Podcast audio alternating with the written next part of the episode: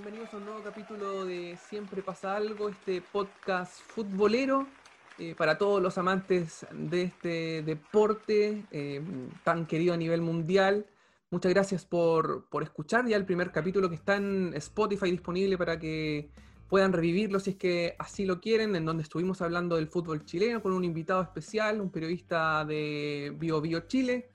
Y en esta oportunidad queremos eh, tomar un tema que es importante en el mundo del fútbol porque regresa, eh, inicia la Premier League en los próximos días. Es una de las ligas más importantes del mundo, si es que no la más importante. ¿Qué crees tú, Alejandro Mora? Bienvenido, muchas gracias por sumarte a Siempre pasa algo.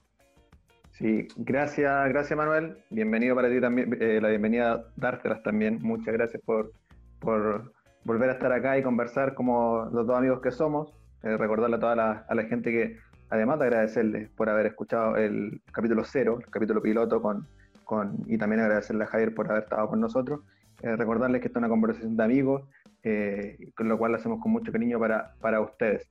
sí, sí, es interesante lo de, la, lo de la Premier League, la verdadera Premier League, ya que en la, el capítulo pasado hablamos de una Premier League chilena. este, este vamos a hablar de la, de su hermano, eh, de su hermano mayor, que es la, la de la inglesa. Y eh, sí, motiva harto, motiva harto, porque el nivel que se viene en esta temporada es bastante superior en comparación a las otras ligas. Entonces, eh, bueno, ya vamos a estar hablando de los fichajes, vamos a estar hablando del fixture también de la primera rueda de esta Premier League. Y, y claro, y claro que entusiasma el nivel de los jugadores esta temporada. Sí, pero ¿por qué crees tú eh, que se podría considerar a la Premier League como la liga más importante o la más llamativa eh, del mundo? Yo creo que, bueno, eh, lo conversamos esto antes de, antes de grabar, estábamos conversando, y yo creo que la igualdad y lo difícil que es los equipos medianos o, mal llamados chicos. es importante ese factor, ya que es difícil ir a Barley a, tratar de sacar una victoria cuando en realidad tenía el equipo de, de Deitch encerrado con su 4-4-2 tirando pelotazos arriba en una cancha barrosa. Entonces e, es, complejo eh, viajar también, los viajes son muy largos, la climatología también es un factor muy muy importante en Inglaterra. Y, también eh, las plantillas están muy muy equilibradas, sobre todo eh, fuera del Big Six también hay, mucho, mucho nivel y bueno, ya lo vimos con Leicester, lo hemos visto con los Wolves eh, y así el, Sheffield, en la temporada pasada que hizo una gran, gran temporada teniendo una plantilla muy, muy barata, entonces eso es lo que hace llamativa esta liga, que cualquiera puede ganarle a cualquiera y ya lo hemos visto, el Manchester City perdiendo con el Burnley o inclusive el Liverpool cuando ha ido a visitar a equipos que están peleando el descenso, se ha llevado algún susto o, o inclusive con alguna derrota. Sí, yo creo que ahí hay un punto importante a considerar porque las otras ligas grandes del mundo, Alemania, por dar un ejemplo, domina sin lugar a dudas el Bayern Múnich. En Italia es la Juventus, eh, en España es el Real o es el Barcelona. En cambio, en la Premier no, no pasa eso. O sea, tenemos variedad de campeonatos durante, por ejemplo, los últimos cinco años, en donde la última temporada lo hizo el Liverpool, de gran forma, hay que decirlo. Anterior a eso fue el Manchester City en dos oportunidades, el Chelsea pero antes del Chelsea, la temporada 2015-2016, el Leicester dio la sorpresa, eh, tuvo una temporada redonda sin lugar a dudas, pero eh, se da esa, oportunidad a equipos más chicos de poder dar la sorpresa, de poder cazar a esos grandes y, alzarse con el título finalmente, que, es lo que no pasa en, en, otras ligas. Por ejemplo, si yo me voy a España, ahora con Manuel Pellegrini en el Betis, ¿Tendrá esa misma oportunidad que tuvo el Leicester en el 2015-2016? Yo creo que no. O sea, yo creo que ahí hay pocas posibilidades. No es lo mismo que en la Premier. Y eso es lo que la hace tan llamativa también. Sí, lo dudo. Lo dudo que el Betis tenga reales chances de siquiera ir a UEFA Champions League o Europa League. La tiene bastante difícil el, ingeniero.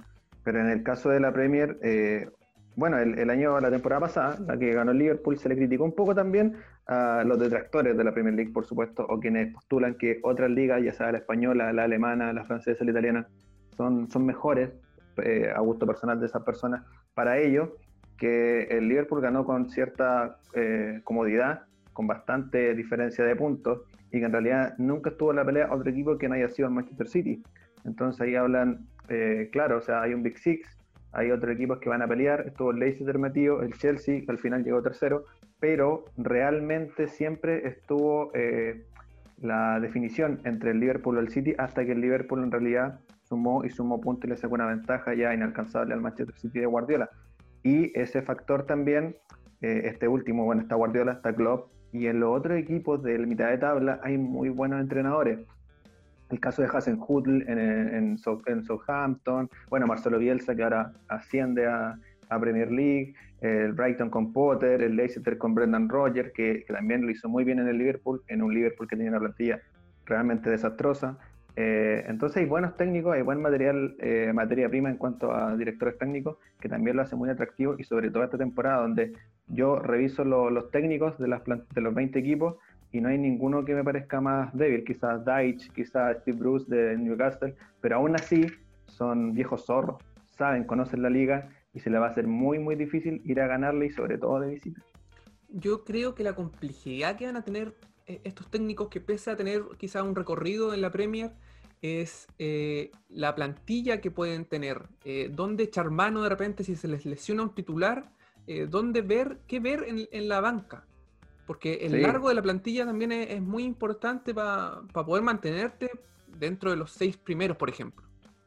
Claro, claro. Pasó con el Wolves eh, la temporada pasada, que a medida que iban bajando el nivel, los únicos cambios que hacían era meter a Donker, a veces al medio, a veces en la defensa, que ese era como el revulsivo que tenían. Trajeron a Bennett del Leicester, no lo hicieron jugar, la verdad. Eh, perdón, al revés y, en realidad hay equipos que no tienen profundidad de plantilla. El Burnley sigue jugando con los mismos de siempre. Entonces ahí es difícil, pero aún así son, son jugadores y son esquemas tácticos bastante respetables porque eh, de que no te puedan gustar, no sean vistosos, no sea un fútbol lindo para, para los amantes del, del tiki-taka o de la posesión o de los regatos del yoga bonito, eh, es efectivo, muy muy efectivo. Ahí tiene al Burnley, eh, una vez más manteniéndose, Ahí tienes al, Newcastle, que de Bruce, que Bruce es un viejo zorro, y ahí lo tienes eh, aún en Premier League, entonces eso eh, da cuenta que hay un nivel de la liga y una filosofía en los jugadores ingleses que también lo hace muy, muy atractivo. Ahí hay otro punto de por qué la Premier también es, tan llamativa, que los equipos quizás más chicos de, medianía de tabla hacia abajo no entran como perdedores a la cancha. No, para nada. No entran, no sé, por ejemplo, darte un, un ejemplo en, no sé, en, en Italia, la Juventus entra casi con los tres puntos en el bolsillo a jugar.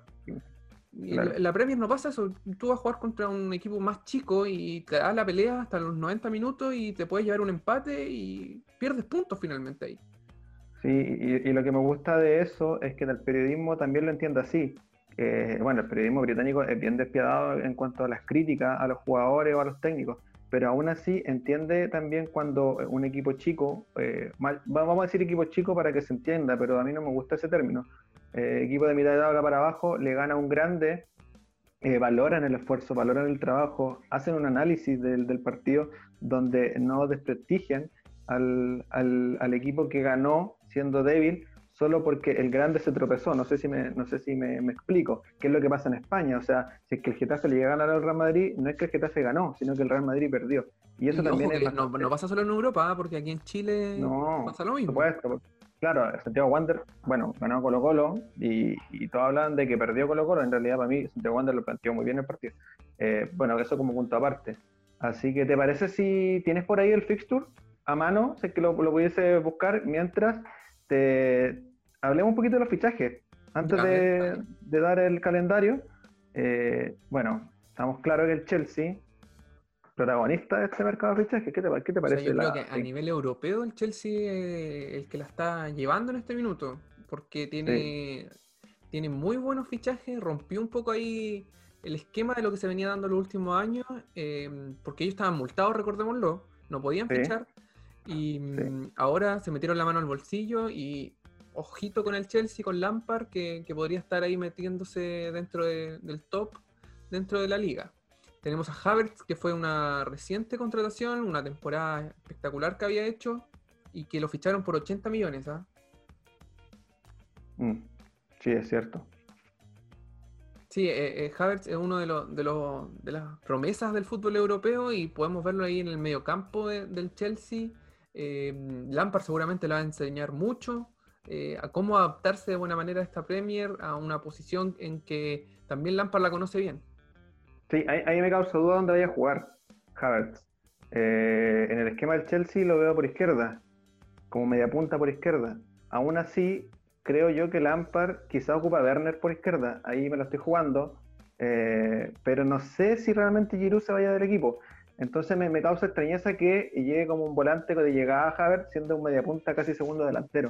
Entonces vamos a ir viendo, va a ser interesante lo que va a hacer Lampard con el equipo, está juntando buenas estrellas, talento joven también, eh, hecho mano a la liga alemana, hecho mano a la liga holandesa y hay bastante, bastante talento, vamos a esperar qué pasa con Kanté, si se queda o no. Al parecer tiene eh, más chances de irse que de quedarse. Y también es muy buena tu contextualización, porque eh, algunos se preguntarán por qué el Chelsea está fichando tanto y no arriesga una multa a fair financiero. Bueno, como estuvo castigado, hubo una temporada que hizo fichajes, de, su gasto en fichajes fue cero y fue pura ganancia en cuanto a las ventas.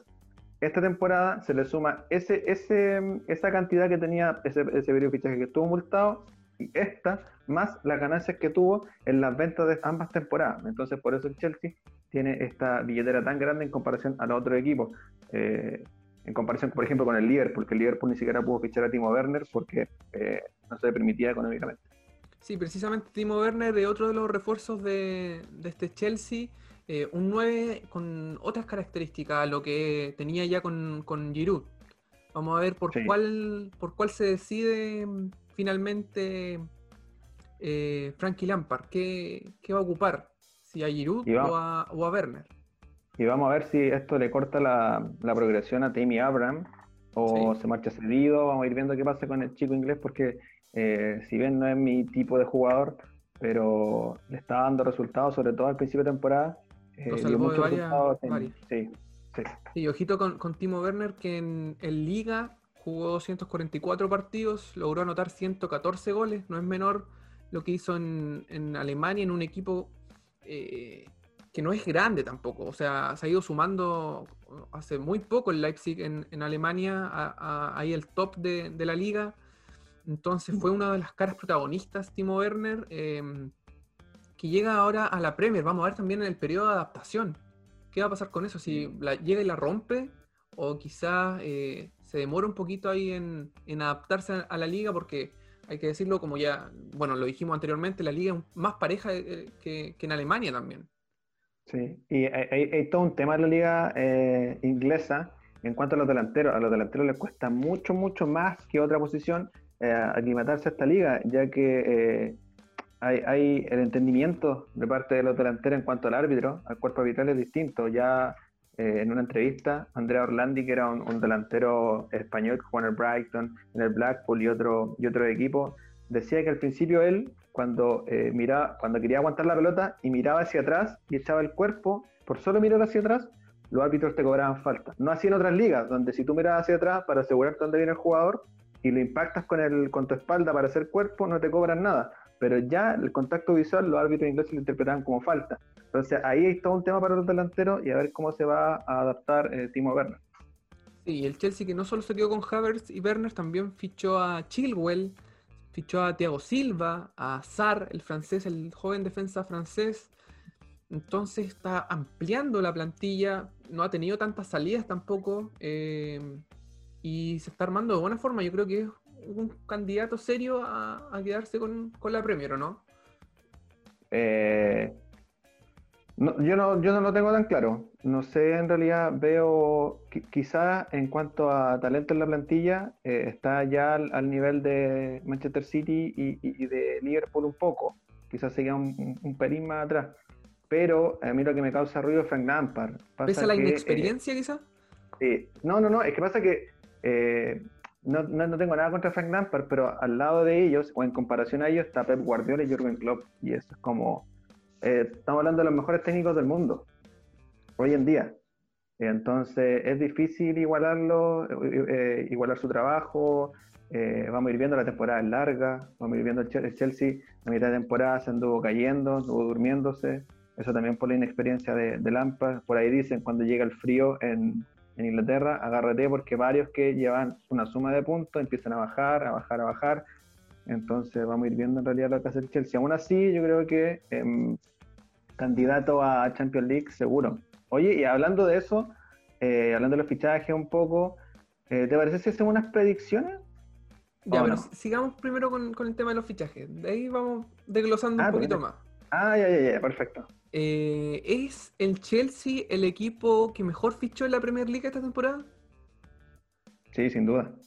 Sin duda. Y también fichó. O sea, hay varios equipos que no fichaban, no han entrado al mercado. hablábamos del Burnley, hablábamos del Newcastle, el Wolves, por ejemplo. Eh, si bien el Tottenham ha fichado, pero tampoco como un equipo grande, el Arsenal tampoco ha fichado eh, grandes jugadores de renombre, eh, tampoco lo va a hacer, ya que al haber despedido 55 empleados, ya incluso era criticable el anuncio de fichaje de Williams. Entonces, claro, en este periodo de fichaje post-COVID, el Chelsea tenía todas las de ganar en cuanto al, mercado de fichajes porque contaba con un colchón económico bastante superior al de los otros equipos. Entonces, sí, ha fichado bastante bien y el Manchester United también eh, se ha movido un poco y se ha movido bien. Así que ahí también hay, hay un equipo que también se ha reforzado, aunque sea un poco, pero lo ha hecho de, buena manera.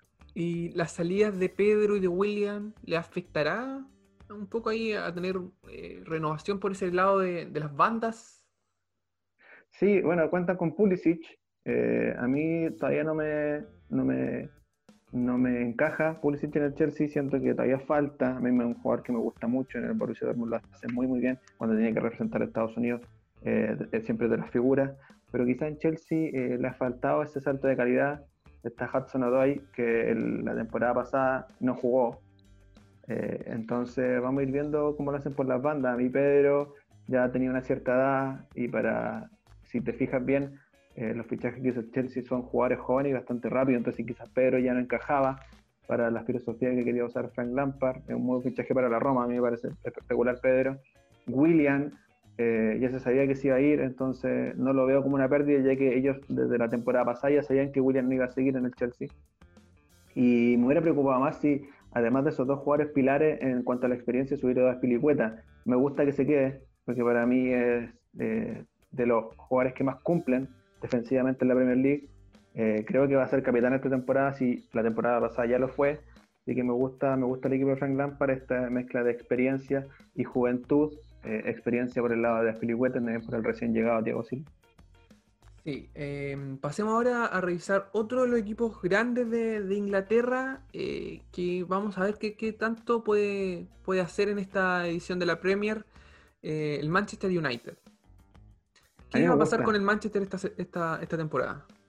Me gusta. De hecho, lo veo más sólido que el Chelsea en cuanto a la unión de grupo y como equipo. Si bien los nombres, uno por uno los vamos a ir desglosando, eh, si los fuéramos desglosando, disculpa, eh, quizás el Chelsea tenga más progresión, más talento, más jugadores con mejores cifras en sus temporadas pasadas, pero el, equipo de Manchester United me gusta bastante. Trajeron a Van de Beek, que yo no sé si va a jugar o no, no sé si es para otorgarle profundidad a la plantilla o en realidad va a ser titular. No me encaja a mí dónde va a jugar porque está Pogba, está Bruno Fernández.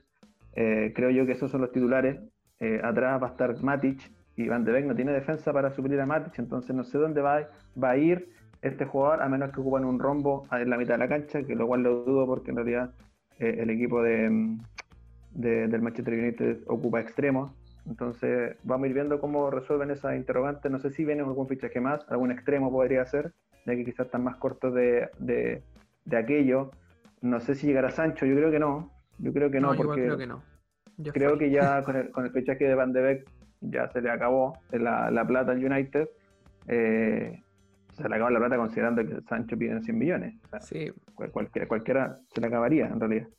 Así que vamos a ir viendo cómo lo hace Solskjaer esta temporada. Sí, sí yo, yo creo que em, el Manchester como que cambió un poco la cara con la llegada de Bruno Fernández. Ahí estuvo el, punto importante de la temporada pasada que lo hizo escalar en las posiciones, quizás no apuntar a, campeonar, pero sí ya a pensar en que en esta temporada podría hacer algo más. Mm. No, y sé que te sumo algo, eh, a pesar de que mucha gente eh, pueda que no esté de acuerdo, y, he visto mucho en redes sociales que se le trata de sobrevalorado. La vuelta de la lesión de Pogba también ayuda bastante a consolidar el medio campo. Pogba es un jugador que estadísticamente, en cuanto a recorrido de cancha y sus cifras, es un muy buen jugador, es muy, muy importante. Entonces, también ayudó bastante eso. Y bueno, la aparición de Greenwood, que es un jugadorazo que empezó en Europa League a marcar goles, a marcar goles. Dijeron, chuta, este cabrón tiene potencial, vamos a meterlo, sacamos a James, sacamos un par de jugadores más, eh, vamos a ir viendo si es que juega Marcher o Greenwood. Al final después tiraron a, Greenwood por derecha y lo ha hecho bastante bien el chico. Eh, lo cual me alegro también y me alegro que quizás eh, me da pena que no llegue Sancho a la liga inglesa porque me hubiera gustado, pero también me alegra de que no le corte la progresión a Greenwood, que es un excelente jugador y un excelente eh, proyecto a largo plazo. A mí lo que me causa duda en Manchester United y me gustaría verlo, bueno, bendito problema, dicen algunos cuando tienen a dos arquerazos en plantilla y uno tiene que ser suplente, pero vamos a ir viendo quién va a ser titular. A mí, obviamente, en primera instancia, De Gea va a ser el titular esta temporada, pero la temporada pasada de Henderson en el Sheffield, ojo que fue mejor que la de De Gea. Sí, es un problema que, se parece un poco quizá a lo que pasaba en el Barcelona cuando estuvo Bravo y Ter Stegen, que uno decía, ya, ¿y cuál de los dos va a jugar? Porque Ter Stegen venía llegando, me acuerdo, al Barcelona y Bravo ya estaba consolidado en la Liga Española. Entonces hubo ahí un, problema. Puede pasar lo mismo, quizás que uno juegue Copa Internacional o Copa Nacional, en, este caso en, Inglaterra, y el otro juegue la Liga. Sí, puede ser, pero yo veo una clara diferencia entre esos dos casos y que siempre pasa eso. A Ter Stegen lo trajeron, a Ter Stegen lo pidieron. Todos sabíamos que al fin y al cabo Ter Stegen se iba a quedar con la titularidad y ahora voy a pasar a la suplencia si iba a ir del club. En este caso Henderson viene de un préstamo. No es que lo hayan comprado, no es que lo hayan pedido. Lo más probable es que si Henderson, eh, perteneciera a las filas del Sheffield United, eh, el, United, Manchester United no lo, hubiese comprado porque tiene una DGA. Pero como le llegó como de rebote, dices tú. Sí, le llegó, le llegó, era de su plantilla a coste cero. Entonces ahí eh, yo si fuera de Gea eh, me, preocuparía. me pondría las pilas, porque hace, hace rato que de Gea no, no da la seguridad que daba antes, porque para mí era de los mejores porteros de la liga y del mundo en su momento. Claro. Eh, quiero ahora irme a un equipo que subió recién y que hizo su fichaje más caro en la historia, que es el Leeds de Bielsa, que fichó a Rodrigo, eh, delantero consolidado ya en España, 29 años, que se ahora la Premier eh, en búsqueda de, consolidarse ya definitivamente en su posición y de marcar un hito quizás en el Leeds Sí, bueno, ahí te habla de lo importante que es la Premier League, no solamente para los fans, no solamente para la entretención, no solamente para la vista, ni para el marketing, ni para la televisión, sino que también para los mismos jugadores. Es una liga bastante atractiva. Ahí hay un punto más que los jugadores prefieren eh, emigrar al Leeds recién ascendido. Yo creo que Rodrigo tenía otra oferta. De, partida podría haberse ganado al Valencia. Sí, pero ojo con, eso, porque eh, declaró hace poquito eh, que mm, reconocía que habían eh, muchos problemas económicos en el Valencia, que las personas que estaban a cargo del equipo no lo estaban haciendo bien y por eso también eh, sumaron otras pérdidas como fue mm, Dani Parejo. Dani Parejo, que se fue al Villarreal. Claro, se fueron los dos al, Villarreal. El Valencia tiene un enredo gigante, gigante, gigante desde que empezó esas redes con las agencias portuguesas. Se metieron un tete más o menos. Pero aún así yo creo que Rodrigo a nivel es nivel selección de España. Sí, seleccionado. eso me llama la atención, o sea, perfectamente a mí me encaja en un Atlético Madrid, a mí me encaja en un Sevilla, a mí me encaja en el Betis, que en principio son, eh, en el papel, son equipos más, grandes que el Leeds. Claro. Eh, ahora, lo del Leeds eh, me gusta, bueno, me gusta porque está Marcelo, ¿Cuánto suma también que esté Bielsa en un equipo? Eh, ¿Es llamativo para un jugador que esté Bielsa y ser pupilo de él?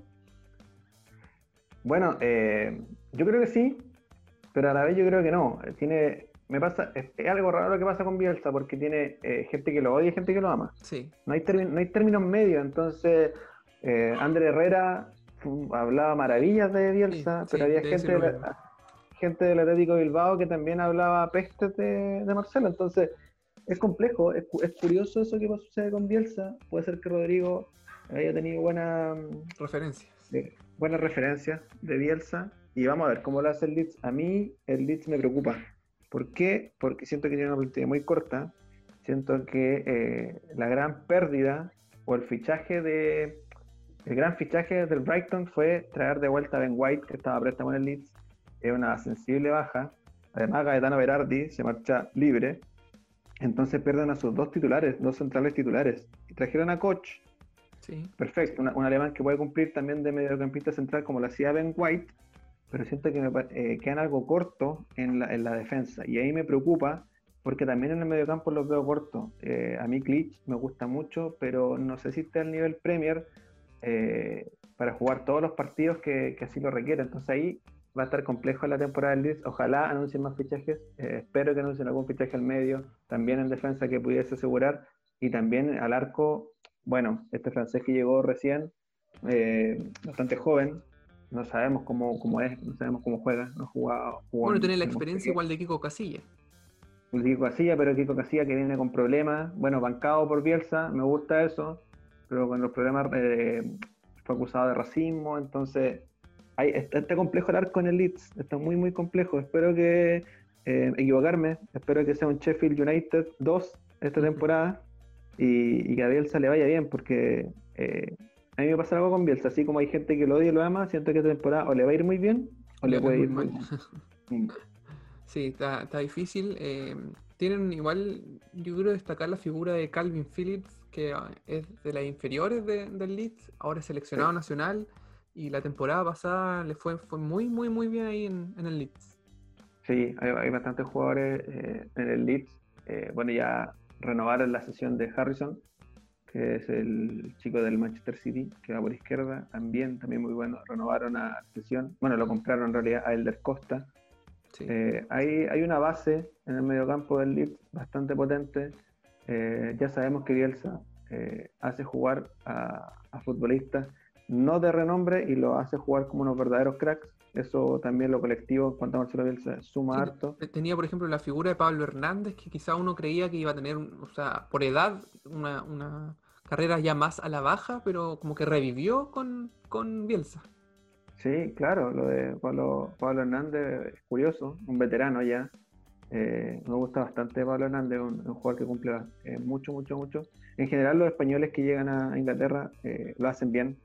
Eh, ahí tienen un buen nicho los españoles que se la apuestan por el fútbol inglés, a veces incluso estando en segunda edición, me gusta. y vamos a ir viendo cómo lo hace, lo hace el Leeds. Ya quiero ver esos partidos con Burnley. Peleándose y los claro, a muerte. No, y hablemos, hablemos de que el, el Leeds históricamente es un equipo medio villano.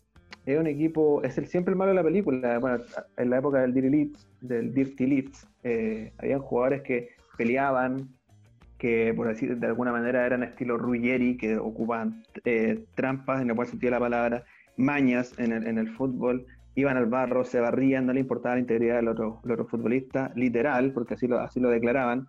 Entonces este Leeds es mucho más asociativo, es mucho más, tiene la posesión, es un fútbol más, más delicado, buen toque de balón. Entonces vamos a ir viendo cómo, cómo, cómo va a enfrentar, por ejemplo, al Barley con ese 4-4-2 de Deitch, eh, pelotazo largo eh, y nada más. Vamos a ir viendo cómo se desenvuelve Marcelo en la Premier, porque creo que en la segunda división, si bien los equipos son muy, muy igualados, es la mejor segunda división del mundo, em, pero aún así el salto de calidad es tremendo, muy, mucho la diferencia en cuanto a las plantillas y a los directores técnicos. Sí, sí, ahí está la dificultad que va a tener Bielsa para esta temporada. Em, ¿Algún otro fichaje que te gustaría destacar para ya cerrar este tema de los fichajes? Sí, me gusta eh, Doherty en el Tottenham. Me gusta porque Aurier eh, me parece un desastre. Eh, no sé cómo a ver si el Tottenham va a estafar al Milan, a ver si se lo compran. Eh, y a ver si a alguien le interesa a Aurier. Que corre muy mal para adelante y peor hacia atrás. Entonces, un jugador que en realidad no sé por qué estuvo en el PSG ni en el Tottenham. Y, me he resistido por Mourinho, lo, lo puso toda la temporada. Em, bueno, Hoiber en la mitad de la cancha, buen fichaje, quizá ahí el que salga perdiendo de Harry Wink, que me encanta. Y, y nada, creo yo que, bueno, el, Arsenal con William me gusta mucho ese jugador experimentado, me parece muy, muy bueno, siento que todavía le queda dos o tres años por, por aportar en, en la elite del fútbol. Así que vamos a ir viendo cómo, se desenvuelve la liga. También echo de menos eh, que incursionen en el mercado de fichaje. Quizás estaba medio lento porque, bueno, esto del COVID paraliza un poco de la. Sí, totalmente. Todo, en realidad. Queda tiempo, queda mucho tiempo para fichar. Eh, creo que el Everton se viene en una sorpresa. Eh, entonces ahí me, de pronóstico reservado en cuanto a los fichajes porque todavía no, no veo lo que han hecho todos los clubes porque hay algunos que ni siquiera se han incursionado en este mercado de fichajes. Sí, em, está difícil eso de, por el tema de la pandemia que yo creo que ha frenado eh, ver más fichajes novedosos. Pasemos ahora a ver eh, estos candidatos. Yo quiero saber qué va a pasar en la Premier esta temporada, según Alejandro Mora. sí, me estaba apurando. Eh, mira, ¿te parece que hagamos una dinámica? Como para ordenarlo, para ordenarlo un poco más y se entienda, y ahí bueno lo notamos. Lápiz, papel. digamos nuestro top 4. Ya, ya, a ver. Los descensos. Ya. La sorpresa. Ya. Y la decepción.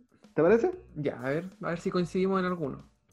Ya, top 4 tengo que sale campeón nuevamente el Liverpool. Ya. Segundo Manchester City.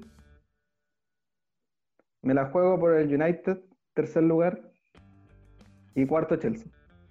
Ya, yo eh, también tengo el Liverpool y al Manchester City primero y segundo. Pero aquí hay un cambio, tengo al Chelsea tercero y al United cuarto. Ya, perfecto. Yo no le tengo mucha fe a Solskjaer. No, no me gustó mucho lo que ha hecho últimamente en el United. Yo creo que Bruno fue el que más lo, salvó la última, los últimos partidos de, la Premier. Em, y los fichajes del Chelsea yo creo que pueden pesar bastante en esta temporada.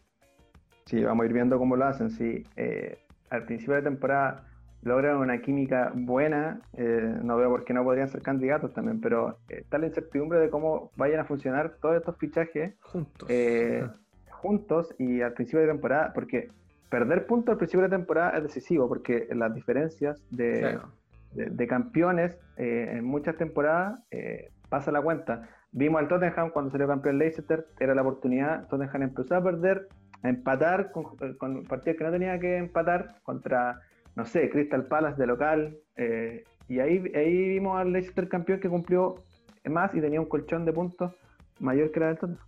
Exactamente. Bueno, ahí tenemos el, top 4 que me, que me pediste. Ya. Eh, antes de ir al descenso, para no ser tan, tan pesado, sí, vamos con la sorpresa. A ver, eh, yo de sorpresa quiero ver qué va a pasar con el Everton. Yo creo que ahí podría andar eh, bien este equipo. Em, se dice que va a llegar James, eh, Alan también en el mediocampo, eh, Docuré. Entonces, con un mediocampo bien firme, eh, podría, ¿por qué no? Estar peleando al menos puestos de champion. No, y, un técnico bastante bueno. Sí, también hay que destacar eso. Sí, muy, muy buen DT. ¿Pero tú quieres o crees no, yo creo. ¿Crees? Ah, ya, perfecto, perfecto. Yo, yo quiero que sean la sorpresa, pero no creo que la sean. Ah, ya. Eh, y ahí yo creo que eh, me la voy a jugar con todo nomás. A ver. Yo creo que eh, puede haber un Sheffield 2.0 esta temporada que sorprende, inclusive se puede meter en Europa League o llegue a ganar alguna copa, Copa de la Liga, la Carabao puede ser, que el Brighton. A mí el Brighton me gusta bastante bastante lo que está haciendo Potter hace mucho tiempo. Haciendo magia. Ah. Sí.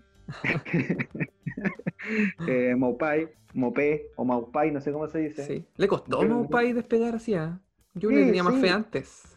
Años antes. Bueno, bueno, a los que jugamos Football Manager, eh, ya en 2010 nos recomendaban ese fichaje del Niza.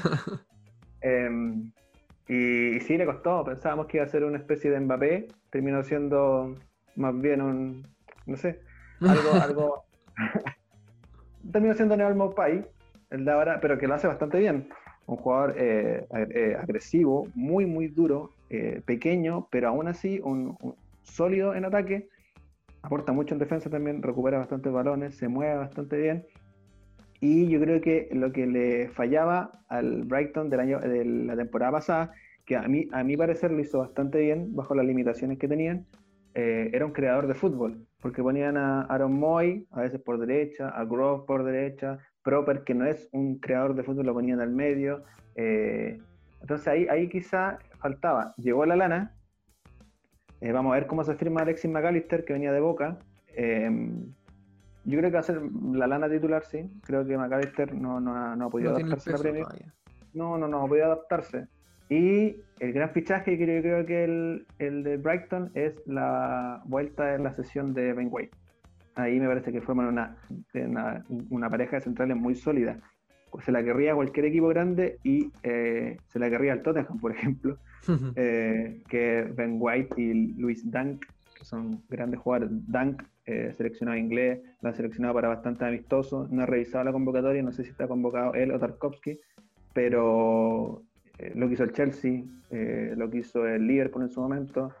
Una gran pareja de centrales y además el fichaje de Bellman, que llega del Ajax, también va a sumar bastante experiencia. Yo creo que en el carril derecho y vamos a ir viendo cómo para en el equipo, pero a mí siento que va a ser la sorpresa. Ya, ahí tenemos la sorpresa. Vámonos con la decepción. Ya, Aquí estamos de acuerdo. A ver, dale. Aquí eh, creo yo que el Tottenham. Tottenham de Mou. Sí, mi Tottenham. Sí, transparentar. Tu, equipo, ah. Sí, transparentar que, me gusta el Tottenham, a pesar de mí. Eh, lamentablemente. O sea, no, eh, no a dar el ancho Son ni Kane. No, bueno, los que somos de Tottenham ya estamos acostumbrados, con Harry Regnar, que nos ilusionábamos en un proyecto, llegaba un mercado de fichajes, nos desbarataban el equipo, teníamos que volver a empezar, se peleaban los jugadores. Y esto ya está pasando, sigue siendo la historia del Tottenham. Eh, esta vez no nos desbarataron los fichajes, sino que nosotros los regalamos. Regalamos a Bertongen, al Benfica, gran jugador. A mí Sánchez no me parece a nivel Premier, me encanta, pero no me parece que sea un titular eh, de garantía. Ahí solamente la defensa me quedaría Alderweireld, porque el lateral izquierdo bueno, Ben Davis cumple, no es un 10, quizás un 6 en todo, entonces ahí, ahí cuesta. Rose, no, Rose, ya. Ya fue. sí. Eh, Aurier, para qué decir, ahí entonces me cuesta lo que hay que hacer Mourinho. Mourinho que le sabe sacar jugo a, a, jugadores que no, no, saben jugar muy bien fútbol y eso me complica porque en, en, en Tottenham hay muy buen toque. Entonces el estilo Mourinho es más con un fútbol más agresivo, más de marcaje, más directo, y el Tottenham es muy, es muy posesivo en cuanto, con la pelota. O sea, de hecho, Harry Winks creo que no la ha dejado jugar. Apuesta por Dyer, que Dyer era eh, ni siquiera suplente, que ni siquiera iba a la convocatoria con Pochettino, y Mou lo pone de titular. Si es que no lo pone al medio, lo pone de central. Una cosa de loco. Entonces, vamos a ir viendo cómo lo hace el Tottenham. A mí lo que me da esperanza es que puedan clasificar al Champions ganando la Europa League. ¿Por qué? Porque ya sabemos que Mourinho la ganó con el United, con un equipo desastroso, y creo yo que este Tottenham eh, es superior a ese Manchester United.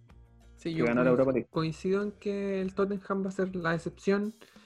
Eh, no le veo pinta de, de esas temporadas pasadas con, con Pochettino, donde estuvo peleando bien arriba. No, esta temporada va a ser decepcionante lo de Mou.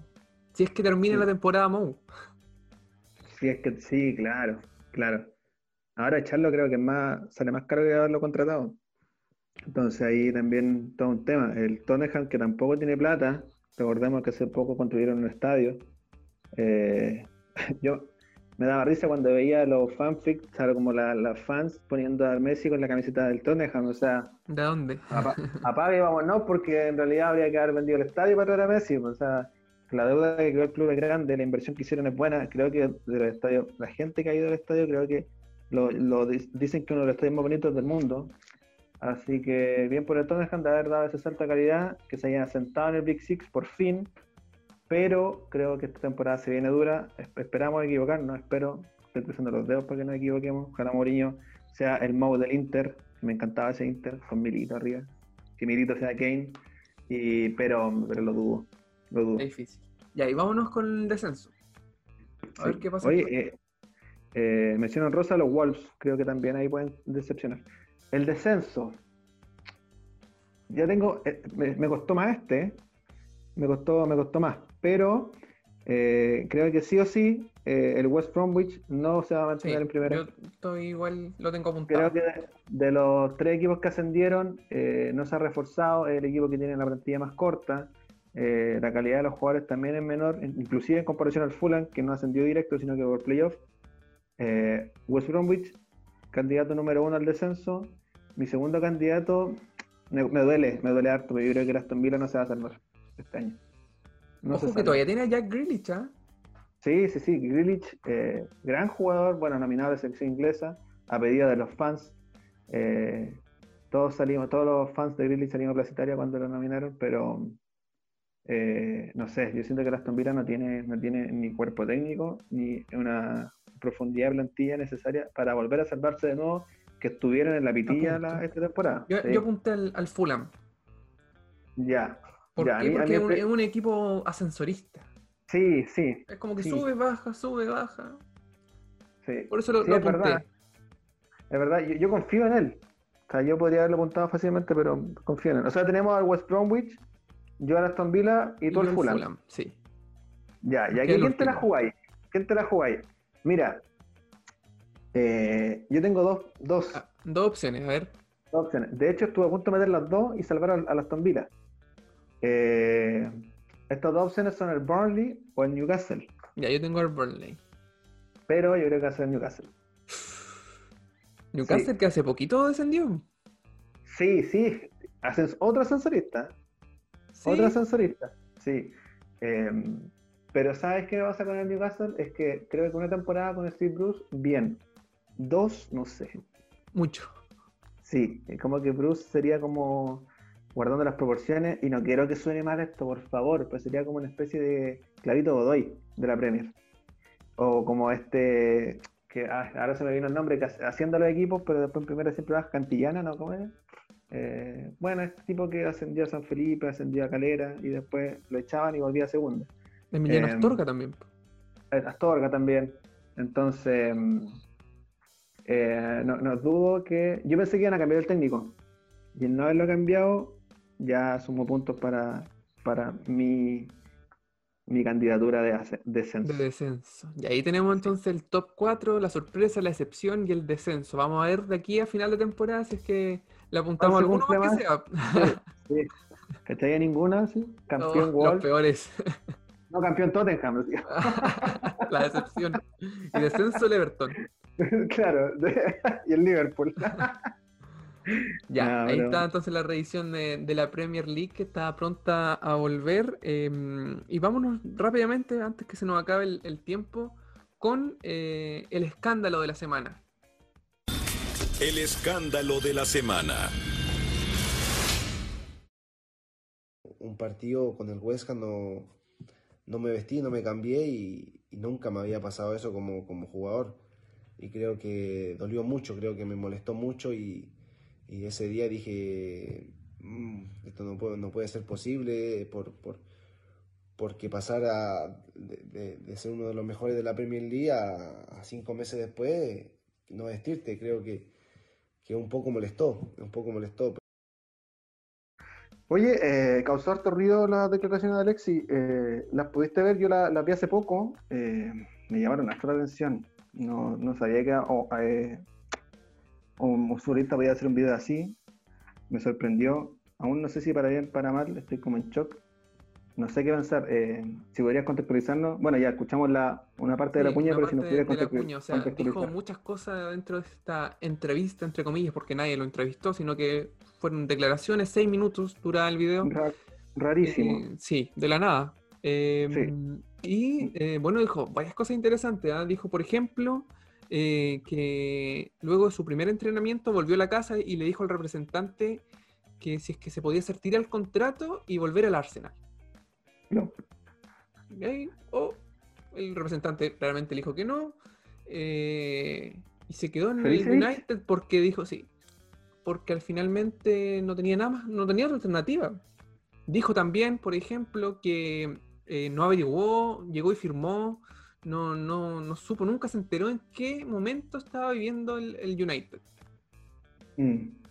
Tú lo mencionabas bastante bien, es como buena información, buen dato crack, pero ¿quién te preguntó? O sea, eh, fue bastante raro, yo creo que esto lo hace...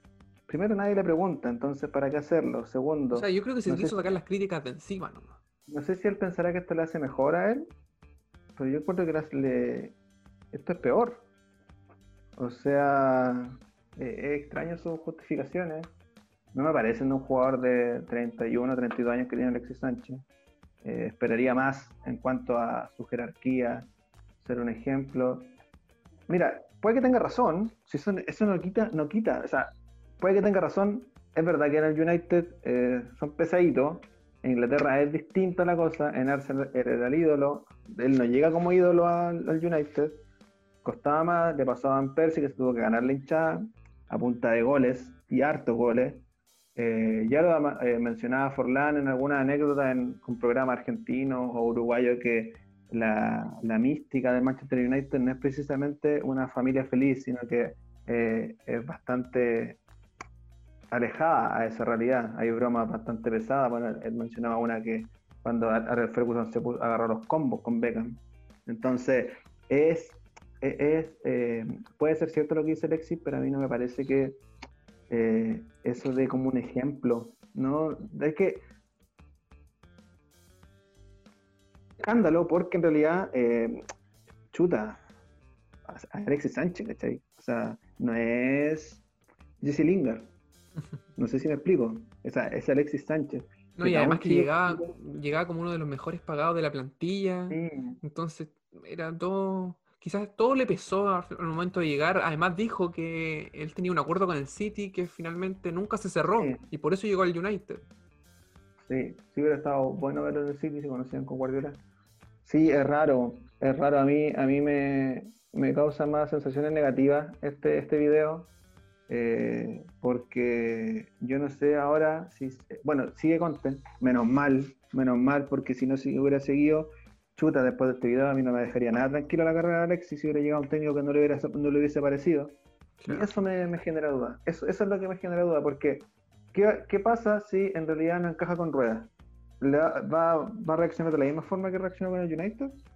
Entonces, chuta, es, un jugador que eh, es eh, actualmente, inclusive para algunos de la historia, el mejor jugador de Chile. Entonces, no le hace bien esa, esas declaraciones. Muchos lo comparaban con Zamorano, que Zamorano no lo querían. Era el jugador número 26 en la plantilla. Se ganó a pulso el entrenamiento con goles y pudo eh, demostrarlo, ser titular, a pesar de que el técnico no lo quería, lo quería echar. Pudo ser titular y logró ser pichichi. Entonces, muchos comparaban esa actitud que tuvo Zamorano con la que tuvo Alexi en el United, que se anunció como en grande, me acuerdo que estaba tocando piano. Sí, fue toda una campaña y, para y al final, al final no pasó. Y si no, Chuta también habla mal de su manejo también en, de su agente, el hecho sí, de manejo comunicacional. Sí, sí, sí. Así que vamos viendo qué pasa con eso, si trae cola o no. sí. Pero ojalá ojalá Alexi vuelva a brillar. O sea, el hecho de que yo lo critique con, su video no quiere decir que es un excelente jugador de fútbol. No, y que, uno tampoco no, uno no quiere que le vaya mal tampoco. No, por supuesto que no. Alexi es un jugador muy querido de la selección, a diferencia de otros que hay más, hay más rivalidades. Eh, entonces, uno espera que le vaya bien, que, que, que brille como llegó a brillar alguna vez. Imagino que ahora de fondo está sonando el niño maravilla, que brille, que brille. Oye, em, ya cerrando este Alexi y pasando a otro tema que fue muy hablado durante la semana, para tocarlo ya brevemente, em, y que tiene que ver también con la selección, porque ha seleccionado eh, regularmente a este jugador, Leo Valencia, y algo que no queremos ver eh, ni con jugadores de fútbol ni en general en la sociedad. No, de hecho este iba a ser nuestro tema principal del escándalo, pero consideramos que hay que tocarlo un poco más serio. Sí, un tema delicado.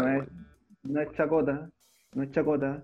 Espero Colo Colo, bueno, para el que no sabe, eh, eh, Leonardo Valencia está acusado por violencia intrafamiliar, eh, por acoso hacia una mujer y por ser em, no solamente por agresivo en cuanto a, su, a lo físico, sino que también mentalmente.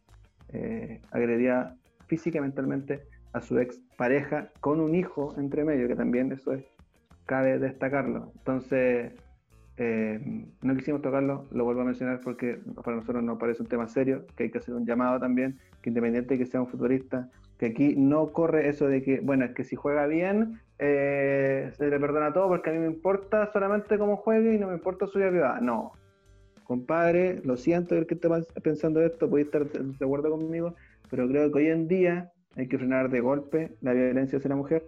Es un tema serio, ojalá Colo Colo tome carta en el asunto. Creo que la hinchada ya tomó carta, creo que ya está pidiendo la salida de Leonardo Valencia, o por lo menos una multa. Las jugadoras de Colo Colo también se han manifestado, lo cual me parece muy, muy positivo, y también por un respeto hacia ellas y hacia la hinchada, y hacia la hinchada también femenina, y a todo lo que está sucediendo en el país, que ya es, otro, es otro Chile en realidad.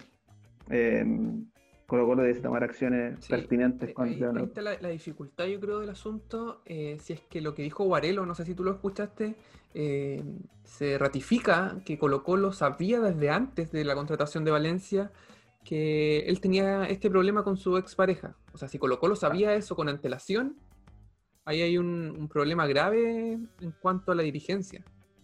A ver, a mí no me sorprende. Si yo fuera parte de la dirigencia, no hubiese contratado a Valencia sabiendo que tenía esta clase de problemas. O sea, te, puede acarrear mucho más problemas finalmente. A ver, a mí no me sorprende. De una directiva que trajo un jugador lesionado, como Matías Fernández, eh, ídolo, pero lo trajo lesionado. De una directiva que en realidad se agarra de las manchas con los jugadores y después lo, compra caro y los vende a tres chauchas, Valdivia. Entonces es una directiva que es muy, muy errática. Y no me sorprende que lo hayan sabido. No me sorprende para nada. Normalmente Guarelo no suele inventar cosas siempre, casi la mayoría de las veces acierta en lo que sus opiniones o inclusive las informaciones que tira. Entonces, eh, complejo, fome, fome, una mancha. o sea, una mancha totalmente repudiable eh, esto que pasó con Leo Valencia. Eh, esperamos también nosotros que Colo Colo se manifieste de alguna manera, porque no puede pasar, sencillamente no, no puede pasar. No, no, no, no. Y, y también hacer un llamado a quienes eh, que abren un poco los ojos, que no todo es fútbol, que el fútbol en realidad es un deporte, pero en realidad lo que realmente importa eh, somos, es la vida, es la vida humana, la familia, y creo que eh, es muy importante que concientizar al hincha albo, a, que, que, lo defienda solamente porque es un buen jugador en cancha, que eso no, no, está en discusión eso, ojo, que eso no está en discusión, no está en discusión que, si, que está rindiendo bien o mal, de hecho creo que contra Santiago Wander fue uno de los que más salvó con Volado y Saldivia, pero eh, este otro tema es grave y hay que tomarle el peso necesario. Y de verdad yo espero que uno no juegue hasta que se resuelva todo y eh, una vez que se resuelva, eh, se marche el club de alguna manera que pudiese ser no tan complicada para Colo Colo, porque obviamente sabemos que no es llegar y echar a un jugador tampoco. un contrato de por medio. Hay un contrato de por medio, unas cláusulas. Obviamente post-COVID quizás Colo Colo no tiene para pagar la indemnización, pero por eso eh, esperar que se resuelva y por ahora mantenerlo alejado del plantel, creo yo. Sí, sí. Em, bueno, ese fue el escándalo de la semana. El escándalo de la semana. Ya pues Alejandro, sería todo por este capítulo. Eh, harta Premier, harto fútbol inglés.